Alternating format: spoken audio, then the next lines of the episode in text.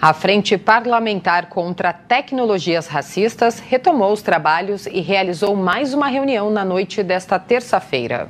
A Frente Parlamentar foi criada com o objetivo de traçar um diagnóstico sobre os impactos da implementação de tecnologias com potencial de discriminação e segregação racial na capital paulista. O tema em debate foi o racismo algorítmico e governança. Vereadora Elaine do Quilombo Periférico PSOL, presidente da Frente Parlamentar.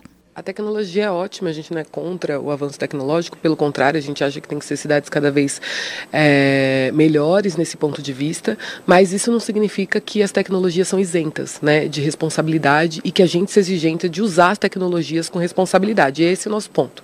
Entender é, como funciona isso, ouvir os especialistas na área de como funciona, para conseguir fazer uma política pública coerente. Foram convidados especialistas de várias áreas que participaram presencialmente de forma remota. Eles falaram sobre a importância de se debater sobre o uso das tecnologias para que as ferramentas não sejam usadas para perpetuar e reproduzir preconceitos. Tiago Marcílio, pesquisador do Centro de Inteligência Artificial. Toda vez que a gente trabalha com uma inteligência artificial, ela aprende a partir dos dados que a gente apresenta para ela. Então a ferramenta pode aprender a ser racista e a ter comportamentos que reproduzem o racismo. Então a gente tem casos, por exemplo, de dados que ficam enviesados na área da saúde e o reconhecimento facial acaba sendo um exemplo. Boa parte das ferramentas de reconhecimento facial são treinadas com banco de dados de pessoas brancas, então que não representam o fenótipo das pessoas pretas. Isso acaba gerando falhas de reconhecimento e pessoas que é, acabam sendo erroneamente identificadas. Silvana Bahia, co-diretora da OLAB.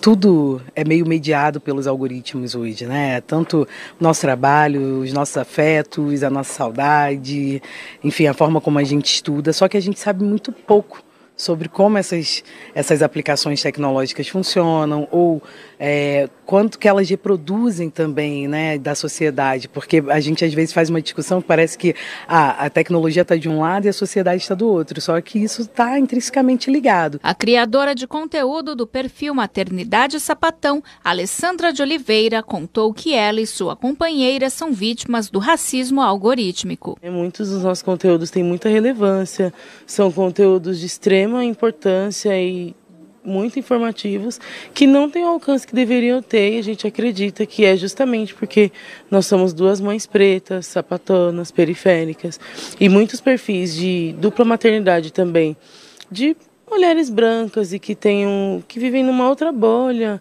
que não trazem conteúdos tão informativos quanto o nosso, têm um alcance muito gigantesco e a gente tem certeza que é justamente por esse racismo no algoritmo.